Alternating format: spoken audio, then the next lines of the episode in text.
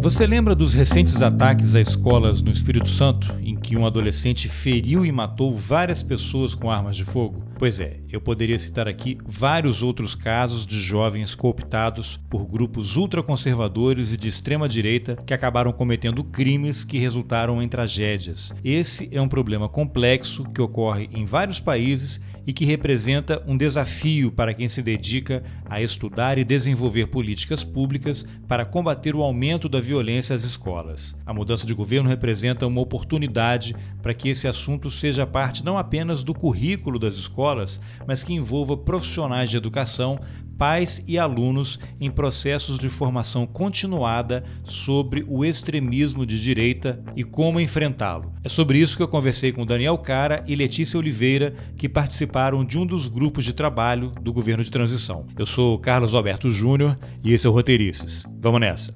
Daniel Cara, Letícia Oliveira, bem-vindos ao Roteirices mais uma vez essa conversa aqui porque vocês participaram de um dos grupos de trabalho aí da equipe de transição do governo Lula. Né? Eu sei que a Letícia está num, numa outra etapa ali do trabalho. Daniel realmente é o integrante aí, né, do, do grupo de trabalho do governo de transição uhum. e vocês produziram um relatório com a colaboração de outras 12 pessoas, um relatório de 50 páginas intitulado O ultraconservadorismo e o extremismo de direita entre adolescentes e jovens no Brasil, ataques às instituições de ensino e alternativas para a ação governamental. Esse título, por si só, já dá um medo danado aqui, né? porque tem tantas coisas embutidas. A gente vai falar bastante sobre ele, um relatório que já está disponível aí na internet para todo mundo ler e, e, se informar, super importante.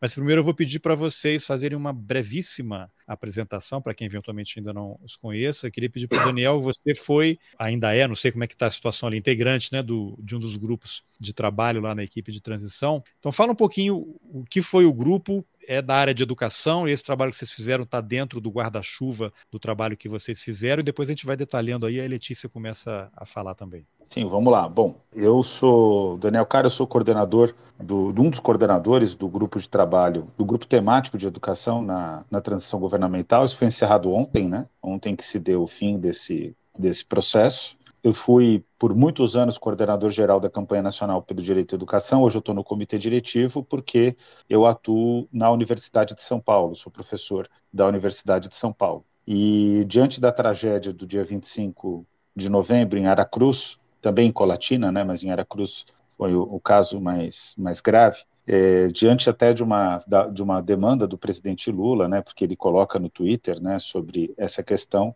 eu agradeço né, a, a confiança do grupo de transição que, depois de uma proposta que eu fiz, permitiu que a gente elaborasse esse relatório. Esse relatório ele, ele consta do processo da, da transição governamental, ele serve como uma inspiração para políticas públicas, ele vai ser entregue como uma contribuição, então ele não está listado ali na, na, nas, nas, prioridades que vão ser determinadas nos 100 dias, né, porque não é um tema de 100 dias, mas é um, um relatório que vai servir como um, um aporte né, às políticas públicas e que já está gerando né, uma, uma grande, um grande debate né, na, na, na, sociedade brasileira. Então, fiquei bastante feliz de participar disso e, e devo muito às pesquisadoras, né? Eu organizei, a, fiz o contato com a Letícia, a Letícia trouxe um grupo, eu trouxe um outro grupo, né? E a gente trabalhou juntos, mas a Letícia aí tem uma participação fundamental na construção desse documento. Então, eu uhum. passo aí a palavra para ela, para ela contar um pouco da trajetória dela, de tudo que ela fez Exatamente. Em então, apoio Letícia, às políticas públicas. É, Letícia, bem-vinda também a Roteirices. Fala um pouquinho como é que você acabou entrando aí nesse grupo de trabalho e qual foi a contribuição nesse relatório. Aí eu quero só registrar logo no começo, isso aí é um trabalho conjunto, teve a colaboração de um monte de gente e eu vou mencionar aqui outras pesquisadoras que participaram desse levantamento aí que resultou no relatório. Então, são, para fazer o registro aqui, a Andressa Pelanda, Catarina de Almeida Santos, Cláudia Maria Dadico, Fernanda Razimadi, Fernanda Orsatti, Juliana Meato, Letícia Oliveira, que está aqui conosco, Lola Aronovich, Luca Franca, Marcele Frossar e Paola da Costa Silveira. Acho quase todas aqui eu acompanho aqui nas redes sociais, interajo de vez em quando, né? Mas então, Letícia, vamos lá. Como é que você entrou aí nesse trabalho e qual foi a contribuição de vocês? Você tem um histórico aí de luta antifascista, né, de levantamento de grupos de ódio também, de grupos neofascistas, está sempre aí combativa nas redes. E esse relatório, de alguma forma, é também uma maneira de você contribuir com esse conhecimento e essas informações para que isso se torne política pública. Primeiramente, oi, né? Boa noite, Carlos e Daniel. Eu, meu nome é Letícia Oliveira. Eu já trabalho fazendo monitoramento da extrema-direita, de grupos de extrema-direita no Brasil há 10 anos. Então, assim, eu tenho uma proximidade muito grande com a militância, seja não só a militância antifascista, mas a militância feminista, a militância de esquerda em geral, né? Porque eu colaboro muito com os movimentos sociais e com diversos setores da esquerda para não só explicar, né, o que, que é, o como ocorre é, essa infiltração, que ocorre um certo tipo de infiltração em setores da esquerda, mas também para ajudar a monitorar. Às vezes eu, eu recebo muito pedido de, assim, muita denúncia, pedido de ajuda para monitorar algumas coisas. Então, assim, eu tenho já uma bagagem com isso de 10 anos e eu costumo ensinar também, né? Outras pessoas, ensinar pessoas que estão interessadas e que estão nesse tipo de trabalho que eu faço. Eu entrei né, nesse grupo a, a, convite do Daniel, que veio falar comigo. Acho que foi justamente foi bem no dia, um dia depois do, do acontecimento né, do atentado em Aracruz, porque ele falou que tinha feito a proposta né, para o GT da Educação e que a gente poderia desenvolver um relatório que justamente desse alguns, alguns caminhos né, um, para a gente conseguir prevenir esse tipo de ataque, não só os ataques, mas a cooptação de jovens e adolescentes pela extrema-direita. Então, a minha contribuição principal foi nessa, em, em listar quais são as formas de cooptação que a gente mais encontra no trabalho de monitoramento. Eu trouxe também né, a expertise da Lola Aronovich, que é, eu acho que talvez seja a pessoa que mais entende do assunto, pois ela acompanha isso desde desde o massacre de Realengo, ela tem produzido material, né, explicando o que realmente acontece, que são que já desde o Realengo esses ataques acontecem por causa de cooptação pela extrema direita na internet e também trouxe um, um né, um, a gente no grupo todo a gente teve a gente teve duas psicólogas, né, além do pessoal da campanha, estava contou com duas psicólogas, uma professora uma juíza e uma mãe que já participou de conselho escolar, de movimentos de mães. Então, a gente trouxe um grupo que são especializados em, né, em diversas categorias que, para a gente, era interessante trabalhar no documento. Eu quero só citar aqui, então, um número que está no relatório, para a gente começar a fazer algumas perguntas. Então, vocês citam aqui dados levantados pelo jornal Washington Post até maio deste ano, 2022, que indicam que nos Estados Unidos houve 554 vítimas ao todo, 185 mortos e 369 feridos em ataques violentos a escolas, só em escolas. 331 escolas foram atacadas. 2021 foi o ano com o maior número de eventos, com 34 incidentes. 311 mil crianças em idade escolar nos Estados Unidos foram afetadas pelos tiroteios ou expostas à violência armada. E aí tem um pedacinho aqui que fala do Brasil. Os eventos de violência das escolas no Brasil começaram na primeira década dos anos 2000. Antes desse período, não havia registro desse tipo de ataques. Ao todo, no Brasil, foram 16 ataques, dos quais quatro aconteceram no segundo semestre de 2022 houve 35 vítimas fatais e 72 feridos. Então, no Brasil havia coisas meio esporádicas. Eu lembro que o primeiro que teve assim, uma grande repercussão foi um episódio em São Paulo, num cinema de um shopping, né? Que um, um adolescente entrou e atirou em, em várias pessoas, e eram coisas pontuais. Na verdade, era um jovem, né? Ele tinha 23 anos e era Já era um adulto, né? É. Tá, isso, exatamente, exatamente. Já era um adulto, mas era uma coisa assim, depois você demorava um tempão para ter um outro episódio, né? E agora, só no segundo semestre desse ano, foram quatro ataques. Então, eu te perguntaria, Daniel, como é que surgiu a ideia de incluir, de puxar esse tema para esse grupo de trabalho? Era algo que você já tinha uma preocupação há algum tempo? Quando é que você teve a sua atenção despertada para a necessidade desse tipo de assunto começar a fazer parte, eu imagino que seja do currículo das escolas. Como é que isso entrou aí no seu radar e como é que isso, de alguma forma, poderá ser implementado e como se conecta a uhum. esse. Olha, nos últimos quatro anos, né, essa coisa grupos neofascistas, né, levantamentos do Ministério Público, da Polícia Federal e de pesquisadores, especialistas, temos a Adriana Dias também, né, que levanta muito isso, o número de células neonazistas cresceu de uma maneira assim absurda. Então, como é que você chegou então a esse tema, identificou a necessidade de incorporar e como é que isso passa para a etapa seguinte, que é um trabalho de formação das crianças, né, de conscientização, no momento em que tem esse último caso lá no Espírito Santo, em que o, o adolescente, filho de um militar, que tinha arma em casa, e nas redes sociais o pai dele, que era um policial, é um policial, tinha foto do, do livro Minha Luta, do Hitler. Como é que você vai desatar esse nó? Pergunta simples, né? Vamos lá. Bom, primeiro, Carlos, é importante frisar que eu já tinha, já vinha acompanhando o trabalho da, da Letícia, briguei muito, inclusive, para ela voltar para o Twitter, uma época que ela foi é, excluída. Eu já tive problema com o Twitter e, e, o Carlos foi um grande parceiro, viu, Letícia? Isso. Até, até para. Olha, e, e, muita coisa que a gente previa, né, Carlos, acabou depois se confirmando com a compra do, da plataforma pelo, pelo Elon Musk, né? Isso. E a forma como ele compra, enfim, e o que ele pretende para a plataforma. E olha, eu tentei entrar, inclusive, com, com ações contra o Twitter, né? Mas é, o resultado disso é, é, é nulo, né? Um, eles têm um poder que é abusivo, porque fazem o que querem. É, depois você até conheci... me sugeriu, né? O Gamer Antifa, que teve um problema também. Até hoje ele está com a conta suspensa. E ele ganhou a ação. Ele ganhou a ação e o Twitter no não Brasil, devolveu. E não devolveu. Eu só consegui é... que a conta fosse devolvida porque uma, um amigo meu interferiu, é, mandou um pedido diretamente para o Twitter lá nos Estados Unidos. Isso foi antes da compra pelo Elon Musk. Então, o que, que acontece? Eu, eu acompanhava o trabalho da, da Letícia, acompanhava o trabalho também de outras ativistas né, que, e pesquisadoras que alertam sobre esse problema do extremismo de direita. E eu tinha uma impressão, porque eu tinha, eu vim do, do Conselho Nacional de Juventude, eu tinha uma impressão, Carlos, que a questão do, do extremismo de, de direita ela era mais relevante do que o debate sobre a violência nas escolas. Então, nós teríamos que fazer um trabalho sobre violência às escolas. E infelizmente aconteceu o evento do dia 25 de novembro, e aí eu falei: bom, agora a gente vai ter que enfrentar esse assunto. Foi feita essa proposição para o grupo temático é, da área de educação na transição governamental. Ele foi, foi um assunto que foi bem sucedido nesse sentido, né?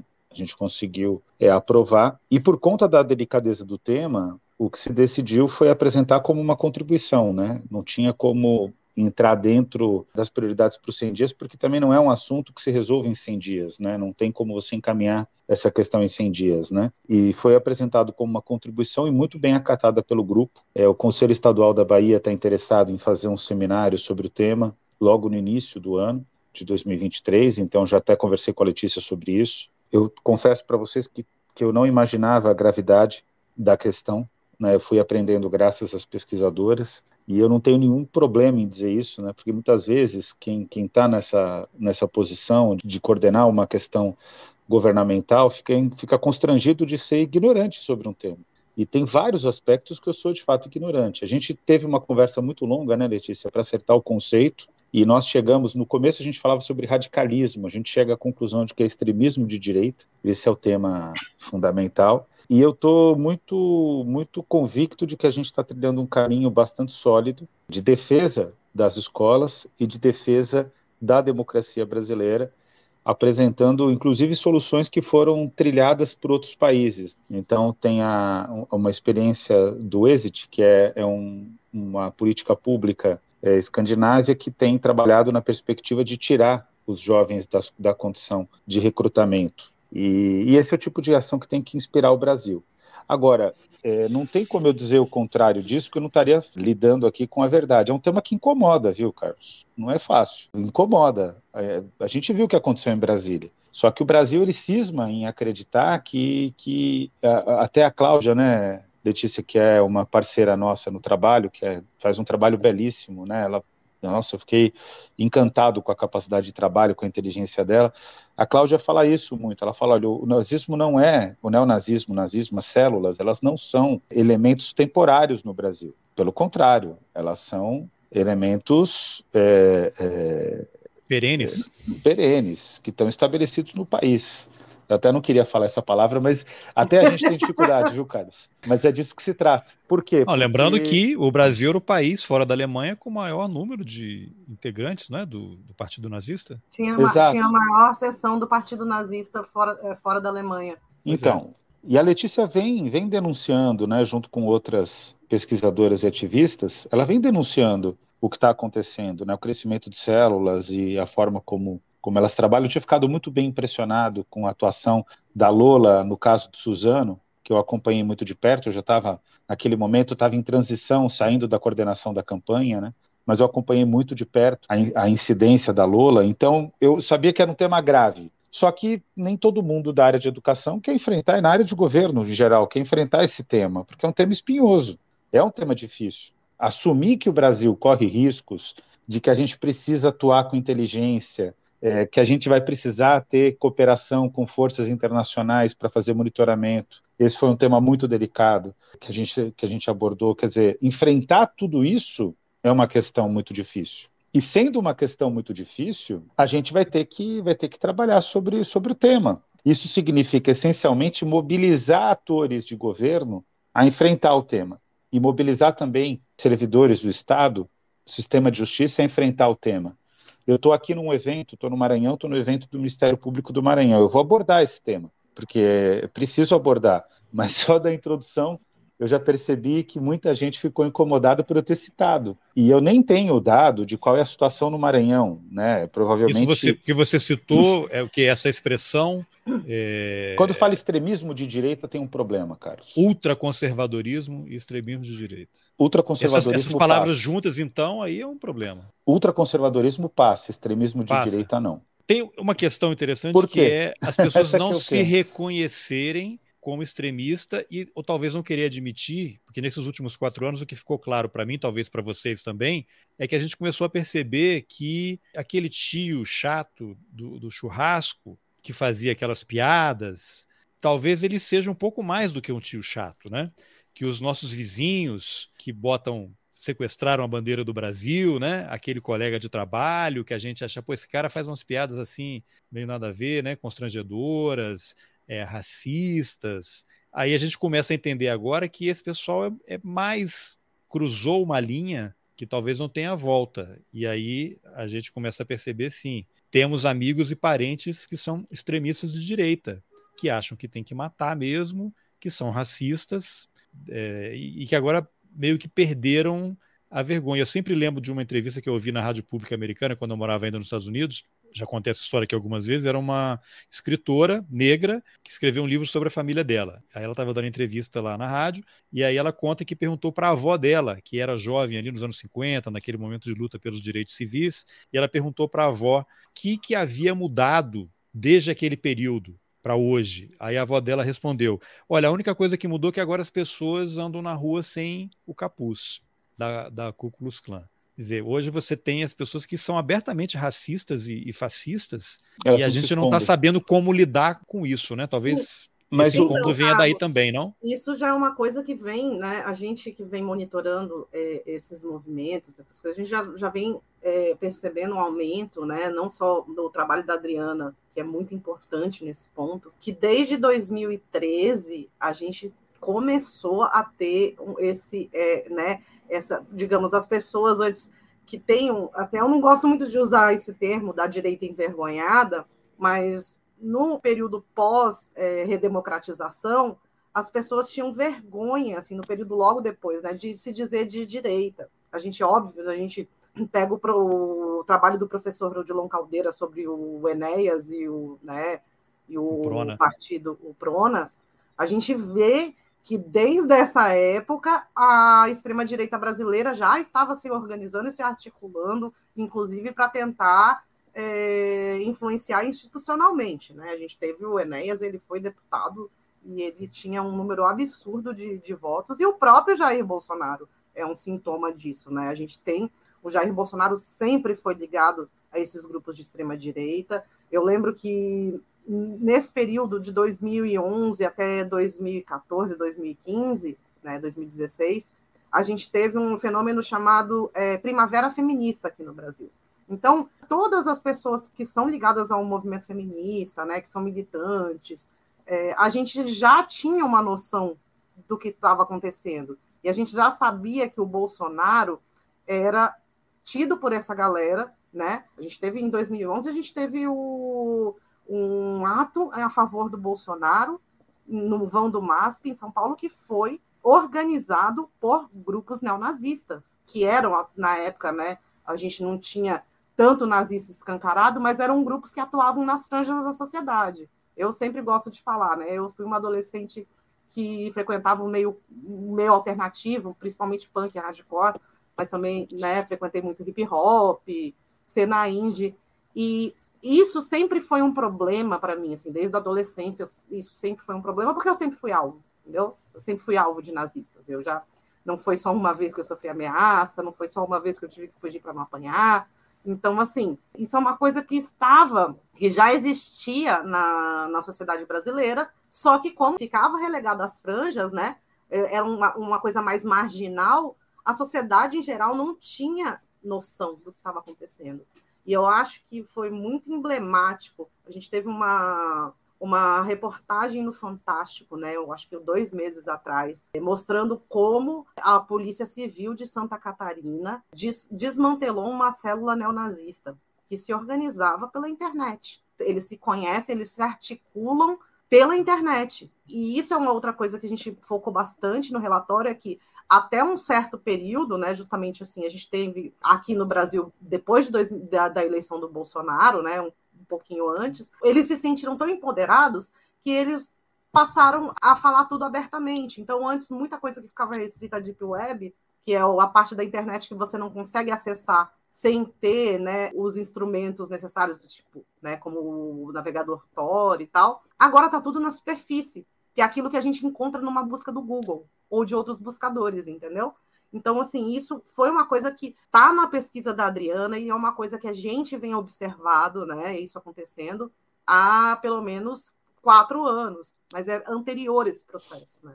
Ou seja, é um processo de naturalização Sim. e normalização que você começa a esbarrar com essas coisas em qualquer busca na internet as pessoas vão começando a achar normal, né? Mas aí eu queria até aproveitar e pegar esse gancho que você mencionou da internet, Letícia, e, e perguntar para o Daniel os principais diagnósticos do, do trabalho que vocês apresentaram, desse relatório, e como é que já existe uma, uma ideia de como lidar com essa questão da internet, porque uma coisa é a criança dentro da escola, outra coisa é quando ela sai vai para casa ela tem internet no celular, eu tenho uma filha de 11 anos que a gente fica preocupado aqui, onde é que está entrando, está vendo o quê? Outro dia ela estava vendo, ela gosta de fazer umas coisas com nem sei o nome, umas coisas brilhantes, assim, meio de. Slime. Slime, olha só.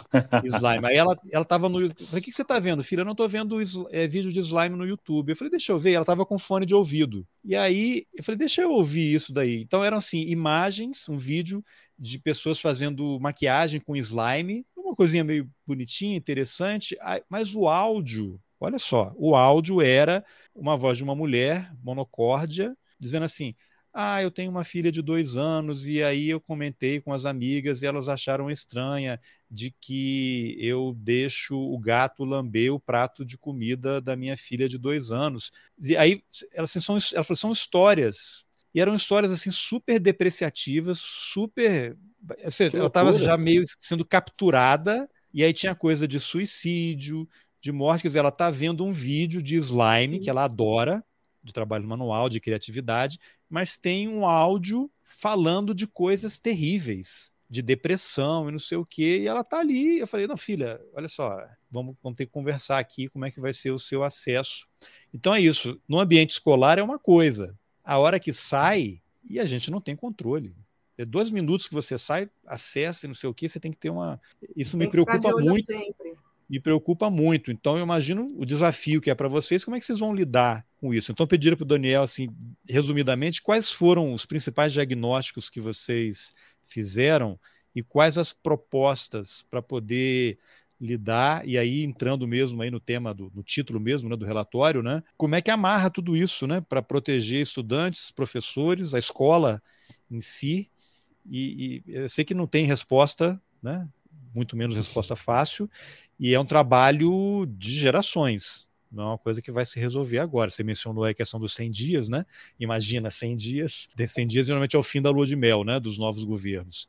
Então. É, é esse, que que você... esse é o tema. Como é que você poderia fazer aí essa amarração aí dos diagnósticos e, e propostos? Não, mas antes disso, até, até para poder falar sobre amarração, o que eu queria ressaltar é que o Brasil precisa assumir que existe um extremismo de direita. Parece que virou pecado, Carlos, a gente falar que a direita organiza ações extremas. Eu não estou dizendo que toda pessoa de direita é extremista. Eu estou dizendo que o extremismo que nós estamos estudando e que a gente observou é de direita. É de direita. Até porque tem uma colega nossa é, que, que é autora do, do relatório, em que ela, ela, por exemplo, trabalha numa escola pública e, fi, e foi, foi questionada por um professor de direita criticando o relatório. Absolutamente necessário a gente dizer que não existe nada equivalente na esquerda. Se houvesse, eu estaria combatendo também. A Letícia, eu tenho certeza, e você também. É, é, esse é o ponto. O que é importante frisar, e essa é a linguagem acordada do sistema das Nações Unidas, do, do sistema da Organização das Nações Unidas, e é uma linguagem acordada de forma muito sólida, muito bem amarrada, o que é preciso ressaltar e dizer concretamente é que existe um extremismo de direita que coloca em risco a democracia. Dito isso, o que, que a gente tem para fazer? É, é, a, gente, a gente não teve tempo de, de, depurar mais o relatório, até já falei com a Letícia que a gente tem que dar continuidade a esse trabalho. Na continuidade, eu vejo a necessidade da gente estruturar áreas de ação. Mas entre essas áreas de ação, e aí é que eu já estou avançando um pouco na terceira, quarta releitura do relatório já vendo também o impacto que ele gerou, né? É, eu acho que tem uma questão que é uma questão de inteligência, que é fundamental ser feita. É preciso que exista um monitoramento constante do Estado, mas em aliança com a sociedade civil. Um monitoramento constante desses fóruns, porque quem está fazendo isso são essas pesquisadoras. Isso precisa ser dito no Brasil. Quem tem coragem, e olha só que interessante, hein?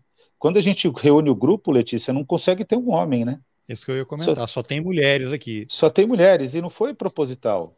É porque quem está trabalhando são mulheres, que são pesquisadoras ah, e são Letícia ativistas.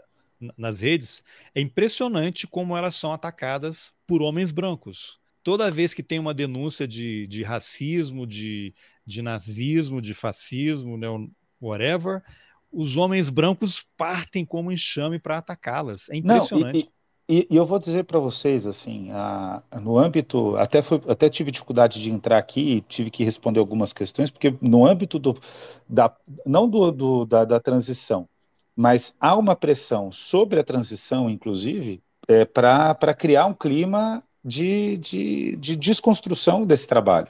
Na transição está coeso, né, foi entregue o acordo na, na tudo que está acontecendo aqui foi o que foi acordado no, no, grupo de educação. Mas há uma pressão muito grande, porque é, é isso, as pessoas elas têm paura de ver um, um, trabalho sério falando sobre um tema difícil. Mas pressão de onde? Ah, de, todo, de todos os lados, né? De gente da esquerda, de gente da direita. o governo é de frente ampla. Tem sempre né? uma esquerda que gosta de passar pano para um nazista, né? Impressionante.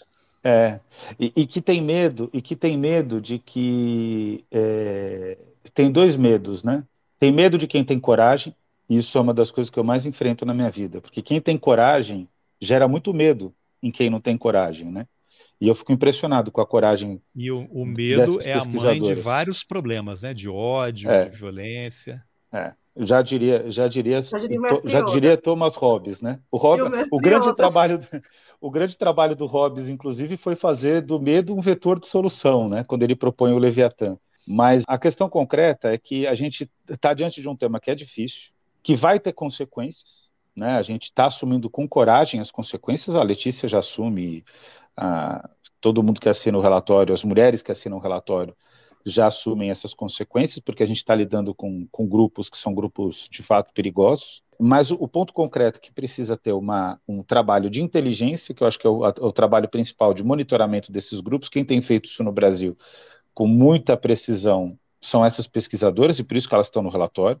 Pode incomodar quem quiser ficar incomodado, mas é o fato. Existe um trabalho de inteligência, de monitoramento, que deve ser complementado com cooperação não, há, não dá para o mundo achar, e para o Brasil achar também, que é um problema de, de fronteira de Estado Nacional. Os estados nacionais eles já não dão conta de algo que aconteceu e que para mim é, um, é, uma questão muito séria. Isso eu falando como professor e como cientista político. Ali, por volta da Revolução Gloriosa na, na, no Reino Unido, na Inglaterra e depois no Reino Unido, a própria questão, parcialmente a questão da, da Revolução Francesa, mas na prática, existiu num determinado momento nos, nos absolutismos europeus uma disputa de partidos dentro dos países que eram partidos religiosos. Península Ibérica não foi acometida por isso tanto, mas França, Inglaterra, Holanda, você tinha os partidos religiosos, eram católicos contra alguma tendência protestante, os mais fortes, inclusive calvinistas. Né? O que para mim está ficando claro, e aí as, as fronteiras nacionais não davam conta de travar essa atuação. O que está ficando claro é que a gente está diante da extrema-direita vivendo o mesmo problema. A extrema-direita ela está praticando uma guerra contra a democracia no mundo e contra os direitos humanos. Mas e fascismo é transnacional, né? é transnacional. E não adianta achar que o Brasil sozinho vai dar conta do problema.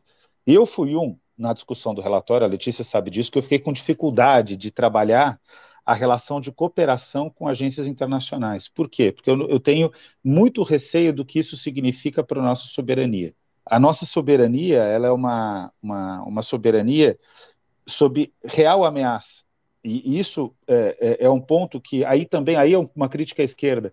A esquerda tem que assumir o fato de que o Brasil está com uma soberania ameaçada, porque sempre teve. É um país que, de fato, as fronteiras territoriais, especialmente no caso da região amazônica, elas estão, de fato, sob, sob tensão. Vulnerável. Vulnerável. Então, qualquer cooperação, ela tem que ser muito bem costurada. Mas muito olha só o problema. transparente também, né, Daniel? Muito transparente. Isso. Pra não ser tipo uma coisa tipo lava-jato, né? Não, tem que ser transparente. É, agora, observem que, assim, sem a cooperação internacional, a gente não vai dar conta do problema. E vou dizer mais: sem a cooperação internacional, os Estados Unidos também não vai dar conta do problema. A Rússia também não vai dar conta do problema. Haja vista a, estruturação do batalhão Azov, por exemplo, na Ucrânia. Ou a gente toma coragem de enfrentar esse mal conjuntamente como humanidade, e aí vai precisar dessa cooperação, a gente não vai para frente. Então tem uma linha toda de inteligência e cooperação que ela é estrutural para a resolução desse problema. Só que ela é estrutural para resolver o problema de forma a remediar o problema, agir sobre o problema já estabelecido. É, ou seja, é praticamente uma ação alopática. Vai ter que ser desencadeada, mas não vai resolver a raiz. O que, que resolve a raiz? O que resolve a raiz é a ação pedagógica. E aí não tem como fugir desse tema a reforma do ensino médio, por exemplo, ela é um obstáculo para uma formação cidadã, que não acontecia no passado, Carlos. Não acontecia no passado. Não estou dizendo que no passado era bom, antes da reforma.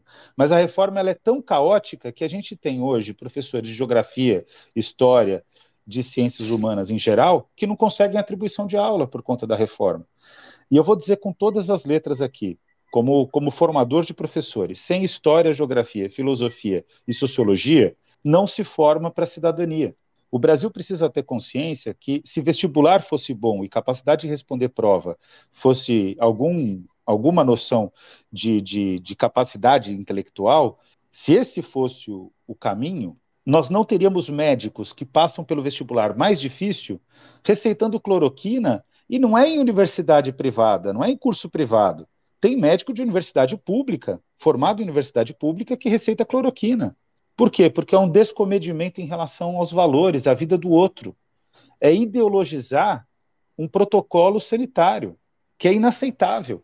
Então, é, é, ou a gente assume que é preciso ter uma educação sólida, e aí no grupo, né, nós temos várias pesquisadoras que são freirianas, né, a Andressa, a Catarina, eu mesmo, né, a Juliana Meato, que acho que foi quem trouxe mais isso fortemente, a Paola, que são da área de educação mesmo, né, que estão na área de educação, em que o que é dito com todas as letras é preciso ter uma ação pedagógica. Agora, tem uma coisa intermediária entre esses dois pontos que eu vejo no relatório.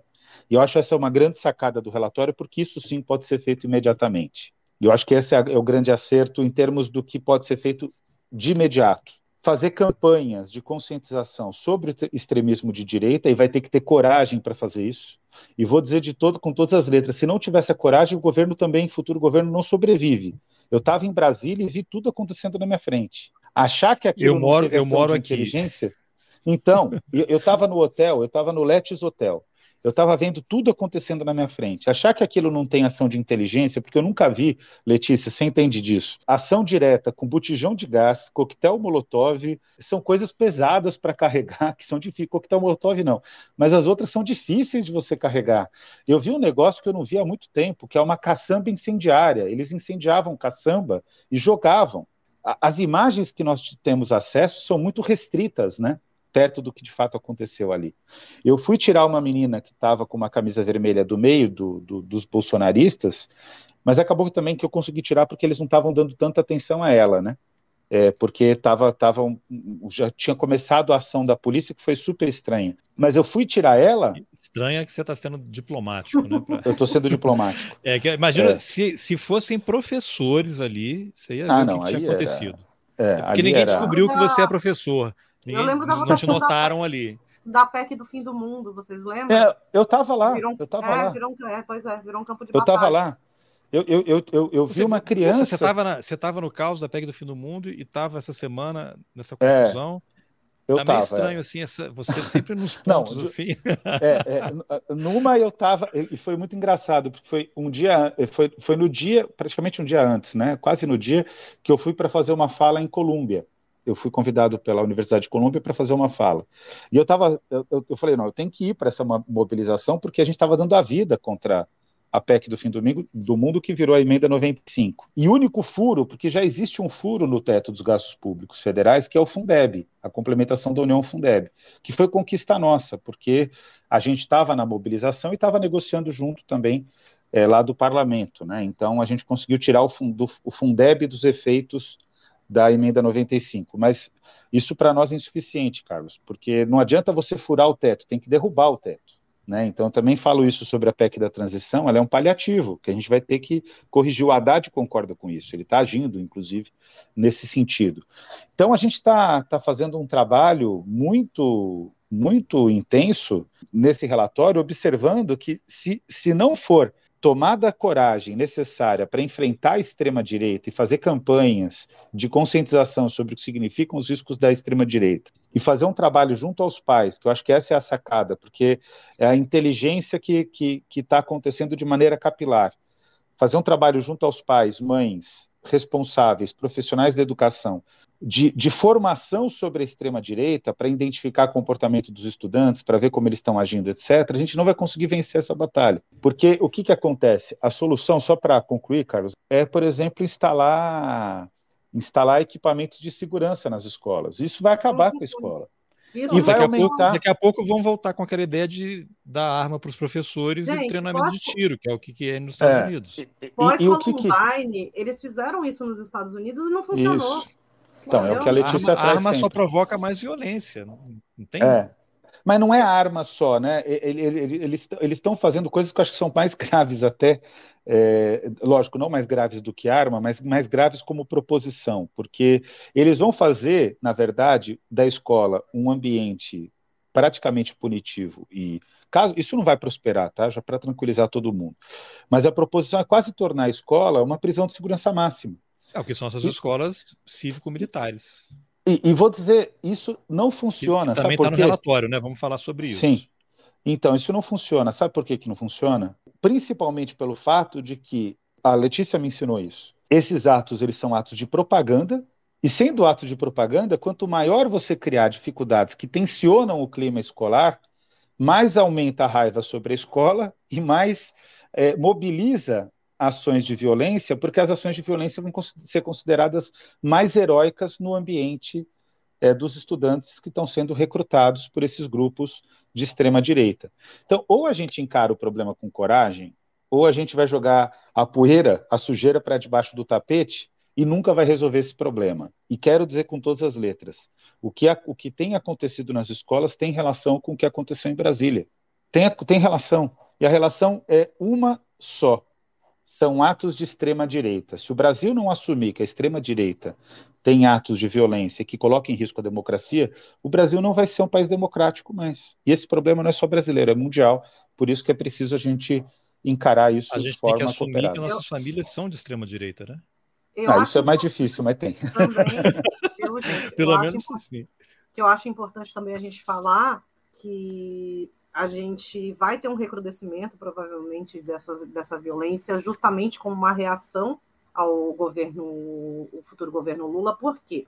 Porque todo esse movimento neonazista, esse movimento de extrema-direita que está acontecendo em escala mundial, ele é uma reação aos processos né, que a gente teve nesses últimos 30, 40 anos de conquista de direitos que a gente chama nos relatórios de maiorias minorizadas, ou seja, grupos que não são minoria, não são minoria tamanho, mas são numérica, né? Numérica, né? Mas são, são consideradas minorias é, so, é, em questão de direitos sociais e direitos civis. Então, tudo isso é uma reação. Por quê? Porque a extrema direita ela não quer que indígenas tenham, tenham né, acesso aos direitos básicos. Imagina, né? As pessoas LGBT, mulheres, é, pessoas negras. Por quê? Porque isso para eles é uma ameaça, né? É uma ameaça ao todo o sistema estruturado pelo patriarcado capitalista. Então, a gente tem, mesmo que seja um governo que a gente viu acontecer, eu acho que é muito importante, como o governo do Fernando Lugo no Paraguai, que não estava conseguindo, assim, o mínimo de avanço que ele teve, ele foi derrubado por um golpe institucional. em 24 foi, horas. Sim, e que foi serviu de inspiração para o golpe que deram contra Dilma aqui. Então, é. isso é muito importante a gente entender. O, vai e remete esse... àquela frase do Bolsonaro, né? Que as minorias têm que se submeter Exato. ao poder, à vontade da maioria. Mas que maioria é essa, né? Que minoria e... é essa? É isso que você falou. E a outra coisa assim que a gente é, precisa é, pontuar aqui é esse, essa questão de gente que gosta de dizer que de fazer uma equivalência entre um, um suposto extremismo de esquerda que não existe e o, a extrema direita. O extremismo de direita é considerado assim por organizações internacionais, por agências de, de, de segurança e de inteligência no mundo todo como a maior ameaça interna que a maioria dos países estão lidando hoje. A maior ameaça interna dos Estados Unidos, a maior ameaça terrorista que os Estados Unidos sofrem é da extrema-direita, as maiores ameaças. É da extrema-direita. Há, há relatórios do FBI dizendo que a maior ameaça de, de terrorismo dentro, doméstico é, são doméstico, esses grupos é? de. são os CACs. São esses CACs que importaram aqui nos últimos quatro anos. Não são Pessoal... os CACs, como grupos neonazistas mesmo, entendeu? É, eu, eu, infelizmente surgiu um problema aqui na, em relação ao MEC, eu vou precisar ter que sair agora por uma, por uma ordem maior aqui. Tá, é, bom, não tem problema. Eu, eu não tenho nenhum problema eu falar o que está acontecendo. Não passou pelo grupo de educação uma discussão sobre divisão do MEC, mas isso foi noticiado hoje na coluna da Mônica Bergamo e a gente vai ter que resolver essa questão, porque o, o Lula pode até tomar a decisão, e o Lula é totalmente legítimo para todas as decisões, é a pessoa que foi eleita e, e, é assim que funciona o presidencialismo. Então eu sou, eu discordo se ele tomar essa decisão, mas é, é uma decisão legítima da parte dele. Porém que não passou isso pelo grupo de educação. E aí a gente precisa resolver esse problema, porque é aquilo que eu digo para vocês, né? E aí te agradecer, viu, publicamente aqui, Letícia. E até porque eu adoro o trabalho do, do Carlos. A gente entrou numa seara que é uma seara que as pessoas não estavam preparadas para lidar. E a gente não vai retroceder nessa seara porque a gente considera essa seara importante. Então tudo virou uma tensão a partir de hoje. Hoje que começou a ficar tenso, ontem estava tudo ótimo. Hoje está tenso e curiosamente ontem acabou a transição. Então não era para estar tá tenso hoje. Mas aí, por sorte ou por azar, outro tema tomou conta da, das, das, discussões, que foi esse tema da, da divisão do MEC. Então o que, que eu vejo? Está tendo muita movimentação é, de disputa política, né? E a gente precisa enfrentar as disputas políticas com a franqueza que eu estou dizendo aqui para vocês, porque é um jeito de fazer política, inclusive bem freiriana, né? Bem freiriano. Então eu vou eu vou ter que sair porque eu vou ter que atender essa essa demanda para reforçar algo que é público já, porque eu já coloquei no Twitter e está sendo dito por todos os coordenadores para a imprensa. Tá Não há proposta de divisão do Ministério da Educação vinda do grupo de transição. Se o Lula quiser fazer, outros países já utilizaram esse modelo, em alguns lugares deu mais certo, outros lugares deu mais errado, mas no caso brasileiro é inadequado, porque tem uma especificidade no Brasil que é a concepção sistêmica de educação, porque nós temos déficit de matrículas e de qualidade em todas as etapas, modalidades e níveis de ensino. Para nós, a educação ela tem que caminhar em conjunto. e aí esse tema está sendo debatido, eu vou ter que, vou ter que enfrentar essa questão. Não, Agora, lá, Carlos, queria só ressaltar aqui a, a, a, validade da iniciativa, que só foi possível, é, concretamente, isso eu não estou fazendo discurso nem demagogia, mas só foi possível graças a um trabalho que já vinha acontecendo por essas pesquisadoras. Nós tivemos, inclusive, pesquisadoras excelentes que acabaram não assinando, colaboraram conosco e não assinaram o relatório, por diversos motivos que não, não cabem ser é, colocados, mas que não se eximiram ao compromisso público de enfrentar a agenda e a questão. Mesmo sendo expostas no Twitter, mesmo sendo criticadas, mesmo sendo é, questionadas, a própria Letícia sabe bem o que é isso, porque eu acho que ela é a maior vítima de todo o grupo, né, desse tipo de comportamento. Mas é, é isso. Para quem está do nosso lado, aqui do lado de cá, Letícia, a vida nunca vai ser fácil. E para quem assumiu a tarefa que você assumiu considerando inclusive o machismo estrutural da sociedade brasileira, uh, o preconceito racial, considerando todos os, os, tipos, todas as discriminações que mobilizam a extrema direita, é, a tua coragem de enfrentar esse tema é algo que ajuda muito o país. Então é importante frisar isso. E o trabalho do Carlos também, porque não é simples você ter um, um canal de comunicação como Roteirices que enfrenta os temas mais difíceis, né?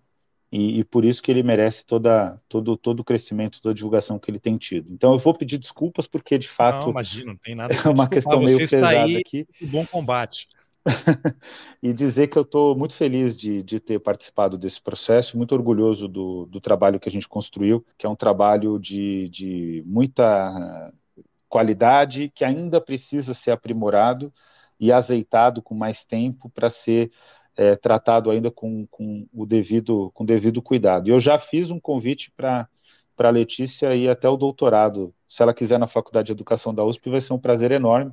É claro que é um processo seletivo, tem todas as etapas, mas eu não tenho nenhuma dúvida de que a Letícia ela, ela pode dar uma, uma contribuição de, de longo prazo no Brasil que e, e para o mundo, né? Porque esse é um tema mundial para enfrentar a extrema direita. É, ó, fica a dica aí, hein? Eu que agradeço assim, a confiança, né? Legal.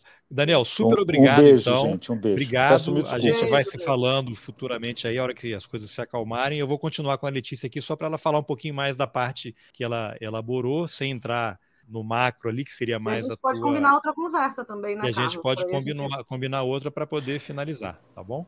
Perfeito, obrigado aí. Carlos. Obrigado, parabéns pelo teu trabalho. Lute por nós, valeu. Obrigado, Daniel. Valeu. Tchau. Beijão, Letícia. Tamo junto. Tchau, tchau. Tchau.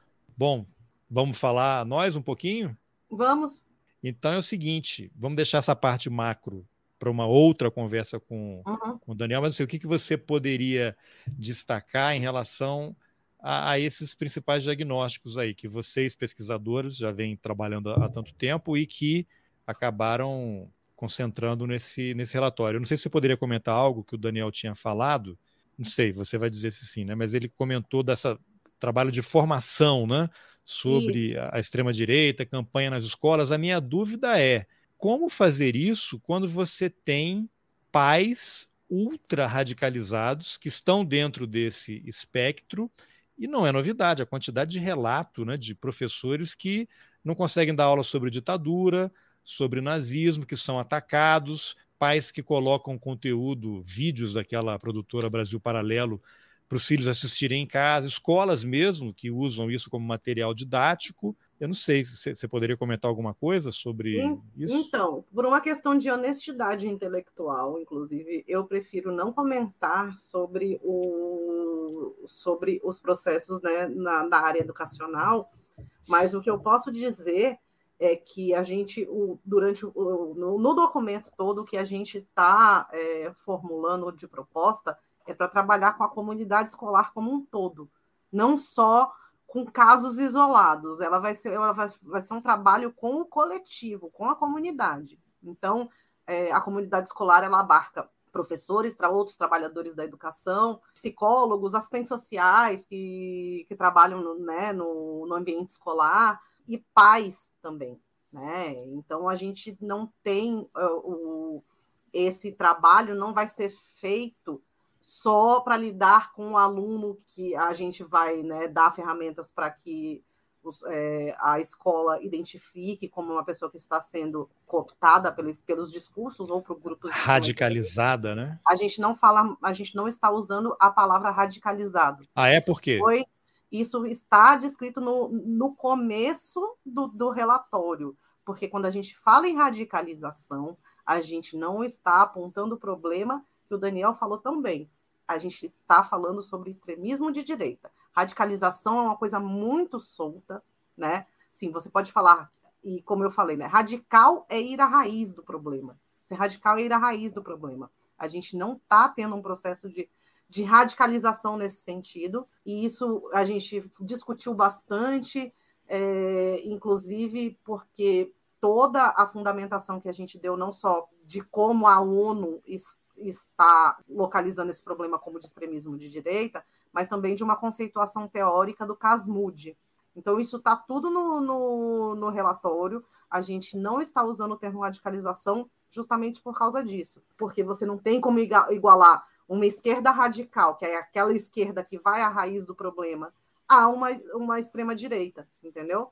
Então, usar esse termo assim, as pessoas estão sendo radicalizadas nas redes sociais e no YouTube, que tá eu sempre usei, eu sempre usei numa ideia de que ela está piorando, né? Ela está ficando mais violenta e, na verdade, é, eu estou usando de forma errada essa expressão. Isso, isso. Entendeu? Então, Obrigado, tá aprendi bem... mais uma coisa com você.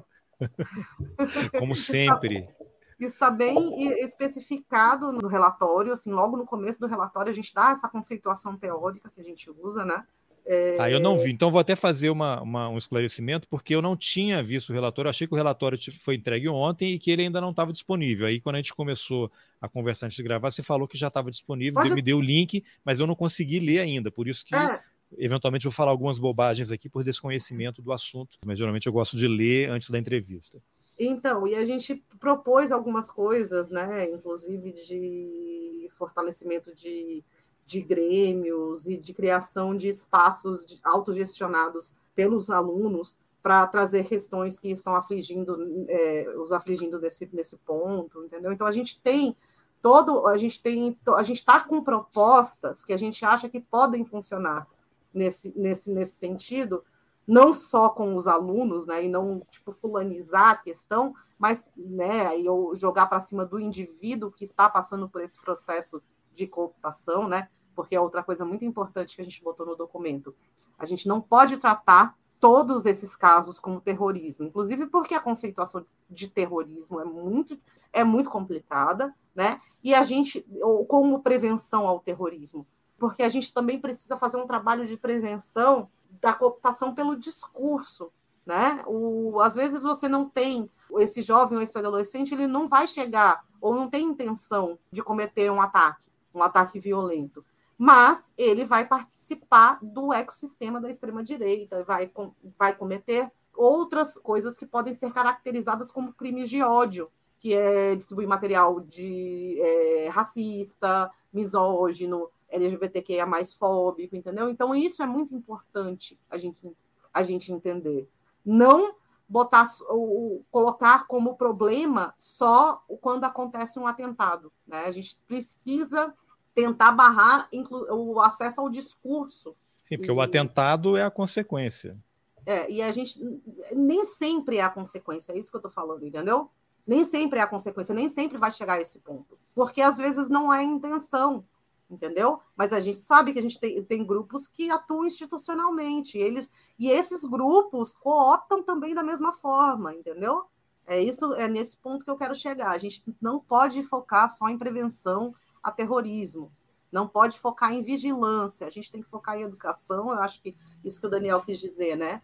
É, e, uma, e uma educação que seja ampla, que não seja só voltada para o ambiente escolar. Ela vai ser voltada para toda a comunidade. Muito bem. Bom, e, você poderia mencionar então aí os principais pontos desse do material que vocês pesquisadoras entregaram e foi incorporado a esse relatório final?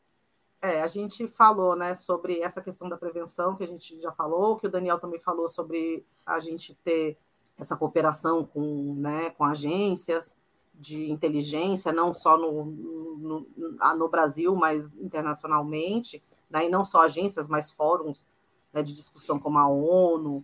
A gente também propôs algumas coisas em relação à legislação, principalmente uma atualização da legislação que criminaliza o nazismo, para incluir mais símbolos de ódio que são, porque a gente hoje a gente só tem Eu acho que são dois símbolos, né, que é a suástica e a cruz gamada, que são a mesma coisa. Na verdade, a gente só tem essa descrição na lei. A gente tem que incluir outros símbolos que são usados por neonazistas, né?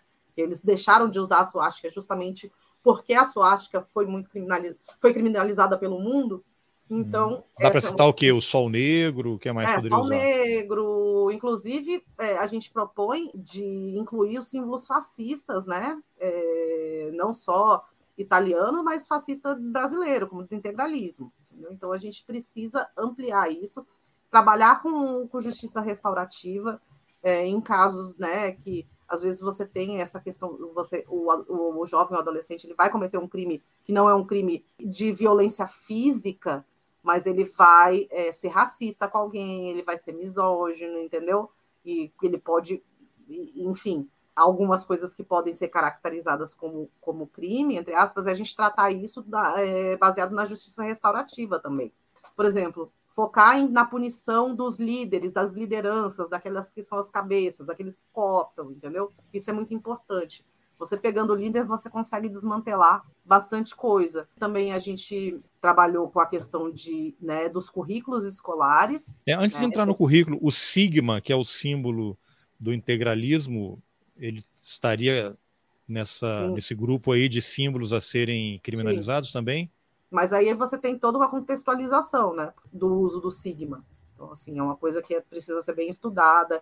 Isso eu até queria falar com você, ô, Carlos, para você conversar com a, com a Cláudia, com a Cláudia Maria da Dico, que é, ela é juíza, ela é conselheira dos Juízes pela Democracia, ela é especialista oh, em justiça restaurativa, crimes de ódio, escreveu um livro recentemente sobre né, crimes de ódio. Ela foi a pessoa que estruturou essa parte do relatório, né? Assim, ela foi um. Nossa, eu virei muito fã, eu não conhecia a Cláudia. Cláudia Maria muito... da Dico, está aqui entre no grupo. Muito fã dela. Bom, já que você dela. conhece, você já é está encarregada de fazer a ponte. Excepcional, pode deixar. Bom, então e aí, segue aí, eu te cortei para falar do, do Sigma, mas essa questão do Sigma, lema, por exemplo, estaria junto, Deus, pátria, sim, família. Sim, é. É o lema do Bolsonaro, né? discutido, entendeu, Carlos? A gente não não posso chegar e falar assim para você, ah, a gente vai ter que discutir propostas, entendeu? Porque esse relatório é uma grande, ele, ele é um primeiro passo para abrir um debate amplo na sociedade a respeito do que Perfeito. a gente está passando, entendeu? Perfeito. Então a gente, a gente não dá soluções, a gente dá meios né, que, a gente, é, que a gente acha que podem ser esses caminhos a serem seguidos para a gente lidar com, com o problema. Uhum. Perfeito. Então, é, bom, além da criminalização desses símbolos aí, né, aumentar a quantidade, a outra você ia começar um outro item aí. Ele tem assim, tem um todo um trabalho do campo é, pedagógico, né? E, que foi a, a, a Paola que desenvolveu algumas ações que ela indica, né? A Paola Costa, que ela indica porque a Paola já trabalha em conselho escolar, ela já tem experiência com esse tipo de coisa, então ela deu diversas sugestões, inclusive da gente ter não só a questão do, de focar né, no, no que o Daniel já falou de, de ensino das ciências humanas, né, geografia, história, sociologia, filosofia, mas também em educação crítica em relação à mídia, que eu acho que é muito importante. Esse foi um dos principais pontos do relatório também, entendeu? Mídia até ia, ia perguntar, por exemplo, os jornais, não vamos citar nomes aqui, né, que todo mundo sabe, mas quando os jornais mencionam o candidato derrotado Jair Bolsonaro e nunca usavam a expressão que ele é de extrema direita. É, mas é, vai além disso, Carlos, vai também. Não, mas isso é um começo, porque nem isso fazem, né? É, por um, vai por um, um, caminho de você é, aprender a ter é, senso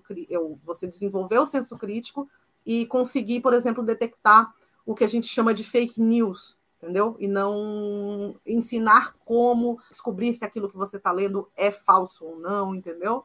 É, é a lidar com esse tipo de comunicação que a gente tem hoje, né? Que é um volume de informações muito grande e muita coisa falsa que é colocada no debate público como se fosse verdadeira. Então, a gente precisa ensinar não só os alunos, né, mas a, a comunidade escolar toda a identificar esse tipo de coisa. Isso é uma parte muito importante que a gente botou no relatório também. É, inclusive, isso aí transborda né, para os grupos Sim. de WhatsApp, né? Porque de Telegram é impressionante. Eu monitoro alguns grupos, mesmo de família, né? Você recebe de vez em quando umas coisas assim, olha, Isso não faz nenhum sentido, né? Se eu falar que eu não falo com ninguém da minha família que é de direita já há muito tempo. Começou em 2014, quando a Dilma foi reeleita, porque a partir do momento que eu comecei a ver galera falando assim, tem que separar o, o Nordeste do Brasil, eu já fui cortando boa parte. Quando Bolsonaro, come... tipo, surgiu um negócio de MBL, Bolsonaro se candidatando a presidente, já fui cortando o resto. Não tenho como manter o contato com gente que quer que eliminar que o outro. não exista, que quer a minha morte, entendeu? Assim, é um negócio, isso é uma coisa muito clara para mim. Não é... é... é complicado. Bom, agora e algum outro ponto aí que você queira destacar? Então, eu, a, eu acho assim, Carlos, sinceramente, eu acho que a gente poderia finalizar a conversa por aqui para a gente depois a gente retomar retomar, inclusive com Daniel, gente... não e falar com as outras pesquisadoras Sim, também, né? exato. Né? Acho que a gente tem, né, tem que falar então, olha, vou citar aqui outra vez, pra, que já é uma convocação para essas mulheres maravilhosas, tem... incríveis, corajosas, Andressa Pelanda, negro, Catarina de Almeida Santos, Cláudia Maria da Dico, Fernanda Razimadi, Fernanda Orsatti, Juliana Meato, Letícia Oliveira, Lola Aronovich, Luca Franca, Marcele Frossar e Paola da Costa Silveira já são todas convidadas para a gente fazer uma conversa aqui no roteirista. Depois a gente podia tentar combinar com todas elas, né? Fazer uma live. Nossa, seria com doido, todas hein? vocês. E o roteirista nunca teve uma live, né? Poderia ser a primeira, a estreia, fazer uma live com, com vocês todas. E é uma coisa assim, Carlos, que eu queria até falar, porque esse grupo foi um trabalho assim, foi uma formulação coletiva, assim, isso me deixou muito feliz, porque o próprio Daniel me falou isso, né? que a gente teve muita liberdade e assim foi muito horizontal toda a construção do relatório. A gente teve um debate entre a gente, a gente debateu, né, como a gente falou, essa questão da gente decidir como a gente ia tratar, como a gente ia conceituar. Foi uma experiência maravilhosa. Eu não tenho nem o que dizer, assim, sabe? E foi tudo virtual, né? Porque cada uma mora numa cidade. Porque, sim. E foi assim, uma experiência, a gente fazia as reuniões por, por Zoom, a gente conversava, né? Ia conversando, continuava a gente tem um grupo onde a gente conversa, então a gente, quando a gente não podia se reunir, a gente ia discutindo no grupo o que a gente, enquanto ia construindo. Ah, vocês têm um grupo de WhatsApp. Sim, aí, então Nossa, assim. imagina o que, que não tem nesse grupo, hein? Olha só. Muito bem, então a gente fica assim, reforço o convite para nós fazermos uma live com todas vocês, a gente detalhar, quando o Daniel tiver mais tranquilo na agenda dele, a gente retoma para ele falar, porque esse, esse tema não se esgota, né? É o início de uma discussão de um problema enorme, transnacional, que só vai aumentar, até porque essas pessoas não vão embora. Né? A vitória do Lula não significa que elas vão desaparecer. Tem esse pessoal aí em frente ao quartel, ao Palácio da Alvorada. Tem um pessoal que está no processo de não é radicalização, mas está num processo de enfurecimento né, e de raiva Essas e de pessoas, ódio. Elas já, elas já estão, elas já são, né? Elas não têm, elas não estão em processo, elas já estão completamente é, ideologicamente voltadas para a extrema direita. Então elas já são pessoas de extrema direita. Uma, uma pergunta difícil, assim, que não sei se tem resposta. Tem retorno para essas pessoas?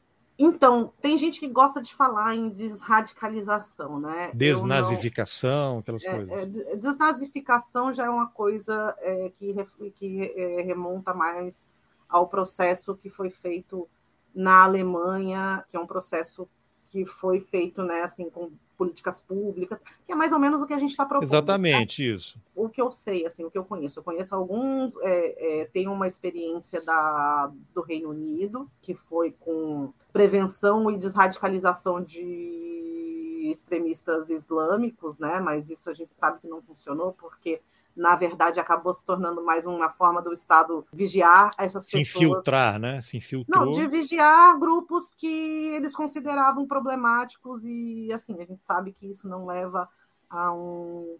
Né, não, não leva vai mudar o pensamento Enfim, das pessoas. Você né? só vai deixar essas... Não, não é questão de mudar. Você pegar uma comunidade muçulmana e tratar ela toda como um problema, entendeu? É isso que eu tô, que eu tô querendo dizer. Essa é uma das experiências, né? Como se toda a comunidade muçulmana estivesse sujeita a ter esses problemas de, de extremismo por simplesmente por ser muçulmanos, entendeu? Então, assim, Esse é um, é um ponto que a gente discutiu entre a gente, inclusive porque é uma experiência que não funcionou. E tem o trabalho do Christian Picciolini, ele foi neonazista, ele conseguiu sair, né? Eu acho que, inclusive, ele é ligado ao projeto Exit, se eu não me engano. E o Picciolini, ele fala umas coisas muito interessantes. Nas últimas entrevistas dele, inclusive, se você for ler, tem um livro dele que foi traduzido para o português e que Inclusive, quem fez o prefácio foi a Adriana, né, Adriana Dias. O Picciolini, ele trabalhou muitos anos com essa proposta de desradicalização, e ele diz que é praticamente impossível né, você desradicalizar uma pessoa nesses termos, como né, de um neonazista, por exemplo. Porque ali ele vai ter passado a maior parte da, da adolescência, né, ou da juventude, se relacionando todo com pessoas que são iguais, entendeu? Então é muito difícil. Quando essas pessoas saem, elas sofrem ameaças, se elas realmente se desligam, entendeu? E o Picciolini ele fala que é importante, ele, né, nas últimas entrevistas ele fala, o importante é focar na prevenção. Então, menos no, no que fazer com essas pessoas que já estão completamente cooptadas e partir para a prevenção. Ele, inclusive, parou de trabalhar com desradicalização, como nesses termos. É, até procurei aqui enquanto você falava, é o Christian Picciolini, né? Tem uma é. matéria é. da BBC sobre ele, que eu vou colocar o link também nas informações aqui do, do episódio, e fala que ele, com 14 anos, né, começou a sair pela rua em busca de pessoas vulneráveis para atacar. Tem um filme também, não sei se tem relação com ele, acho que não. Acho que é uma história americana. É. Então, eu não gosto muito desse filme porque eu acho que esteticamente ele glorifica demais algumas coisas. É, sim, mas é um filme que é uma referência, né? Que, que fala. Eu indico, ali. eu indico um filme que eu gosto Qual? muito, que chama This is England. Ele fala sobre o processo de cooptação da juventude branca. É, é documentário ou é, do, é drama? É um drama, né? Tô vendo é, aqui. Do, do, Reino Unido, que no fim dos anos 60, começo dos anos 70, é, frequentava shows de ska a gente ficou conhecendo eles como skinheads, né? A gente conhece eles como skinhead, os skinheads. Os skinheads, eles eram, eles frequentavam, né? Eles tinham uma proximidade com a comunidade jamaicana e até que o National Front, que era né, o partido fascista, né, na, na época lá na, no Reino Unido, começou a cooptar muito desses jovens para a extrema direita e foi quando surgiu o fenômeno do que a gente, do que todo mundo conhece como skinhead hoje, que é, são os neonazistas, né? Os skinheads, mesmo eles não o, o skinhead tradicional, né? A gente tem outras subdivisões hoje, mas eu acho que a gente não, não, não precisa entrar nesse detalhe, nesses detalhes. Mas os skinheads originais, eles não eram nazistas, eles foram cooptados. Então, e é muito interessante porque ele Olha mostra só. como essa juventude que não via um futuro, que não, não sabe, que se sentia é, porque era miséria, era guerra, né? O governo Margaret Thatcher, a gente sabe, né, que foi é, o primeiro, principalmente, o, o Guerra das, nas Malvinas, assim, foi desastroso, né, para a população. E como essa, esses jovens sem perspectiva de futuro, eles se reuniam em subculturas, né? E frequentavam shows de ska, por, de música, né? Sempre voltados para esses movimentos culturais e acabaram sendo cooptados por, pra, politicamente por um partido de extrema direita. Então acho Daria para dizer que eles, esses aí, foram radicalizados? Carlos, é, assim, você pode falar, mas é porque o que a gente está trabalhando com o tema, né? A gente está tentando botar esse, né, essa conceituação, não de não usar radicalização, de usar cooptação. Ótimo. Tá? Eu fiz de propósito essa pergunta para você falar isso. Então vou deixar o link aqui do filme também. Eu acho né? que eu não sei se ele está disponível em algum serviço de streaming, mas ele é pelo menos para as pessoas fácil. lerem aqui, né? E aí vão, vão tentar achar acha fácil, em algum lugar. Ele acha com legenda também. É, né? Talvez no YouTube aí, talvez ou em outros canais, as pessoas consigam. Então acho que é isso, né? Vamos aguardar aí o Daniel se desvencilhar para a gente combinar outra conversa. Vamos nos articular com as outras pesquisadoras para a gente marcar outra conversa. Vamos e sim. não vamos usar mais radicalizar, porque é errado, é uma outra coisa, estamos usando de uma forma equivocada. E, bom, só tenho a agradecer aí de novo por essa aula, por esse trabalho aí espetacular, né? Você que Obrigada, sofre tantos amigo. ataques né, o tempo todo aí, impressionante, né? Impressionante. É, já, eu já, já acostumei. Já... É, não, mas não, não, pode, é tão, né? Não, não acho, pode. Mas é uma coisa que eu falo, que eu estava conversando bastante com a Lola, né? A gente acaba já ficando cascuda com essas coisas que acontecem, né? Ameaça e é tentativa de intimidação, tenta, né, tentativa de, de assédio, é, assédio judicial, essas coisas. E é, eu acho que faz parte, eu, desde o do, no momento em que eu, né, porque eu já fazia esse trabalho há muito tempo, sem me expor muito, mas a partir do momento que eu decidi me expor, eu sabia que isso ia acontecer. Então, isso já é uma coisa que eu já tenho trabalhado em mim, entendeu? Óbvio que tem dia que é uma, é uma encheção de saco, porque é insuportável, né, galera? Claro, né? São insuportáveis, um bando de insuportável, mas eu tento levar assim, tipo, eu não posso ficar com medo, entendeu? Se eu ficar com medo, eu não vou fazer nada. Sim, não então, faz nada. Então, assim, vou fazer o quê? Estou sofrendo uma ameaça, dependendo do tipo de ameaça, eu vou denunciar. Eu acho que enquanto é, eu tiver como me preservar de muitas coisas também, eu me preservo, mas o trabalho tem que ser feito de alguma forma. Entendeu? E esse trabalho ele é feito não é porque eu quero ganhar dinheiro com isso, que eu, inclusive, eu não ganho quase nada de dinheiro, eu gasto muito dinheiro, né? Você sabe que eu fiz uma viagem agora para a Polônia para participar de um seminário do no Museu de Auschwitz-Birkenau, estava promovendo para jornalistas do mundo todo e assim, eu tô aqui me desdobrando para pagar, né? Porque eu paguei do meu bolso tudo, né? As pessoas, apesar das pessoas dizerem que eu sou que eu sou financiada pela CIA. Pois é. então, ou pelo Soros, né? O Partido Democrata, que foi o último. Mas é uma questão de daquilo que ideologicamente eu acredito, entendeu? Eu tenho isso, eu sou antifascista, né? Eu sou uma pessoa, eu sou feminista é, eu acredito que a gente tem que lutar por uma sociedade melhor, né? Eu acho que não é a gente não é delegando aos outros que a gente vai conseguir mudar aquilo que a gente quer. Então eu fiz disso a minha motivação de vida, de tentar mudar aquilo que eu acho que e eu não só eu, né, mas muitas pessoas e eu sempre assim que eu gosto de falar, meu o trabalho que eu faço ele não, não é não sou só eu que faço, ele é um trabalho coletivo. Então, assim, às vezes muitas pessoas nem aparecem porque não querem aparecer mesmo, entendeu? Mas que estão ali trabalhando o tempo todo com esse mesmo objetivo. Muito bem. Bem, então parabéns mais uma vez, obrigado pela entrevista e a gente vai combinar em breve uma outra conversa aí com esse pessoal todo, tá bom? Obrigado. Tá bom. Beijo. Outro. Bom, essa foi a entrevista que eu, Carlos Alberto Júnior, fiz com Daniel Cara e Letícia Oliveira.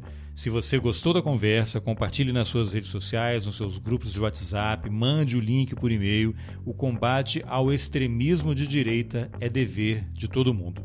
E se você acha importante apoiar o jornalismo independente, considere a possibilidade de contribuir com roteirices. É possível colaborar pelo Pix, pelas plataformas Apoia-se e Catarse e também pelo YouTube. Os links estão nas informações do episódio.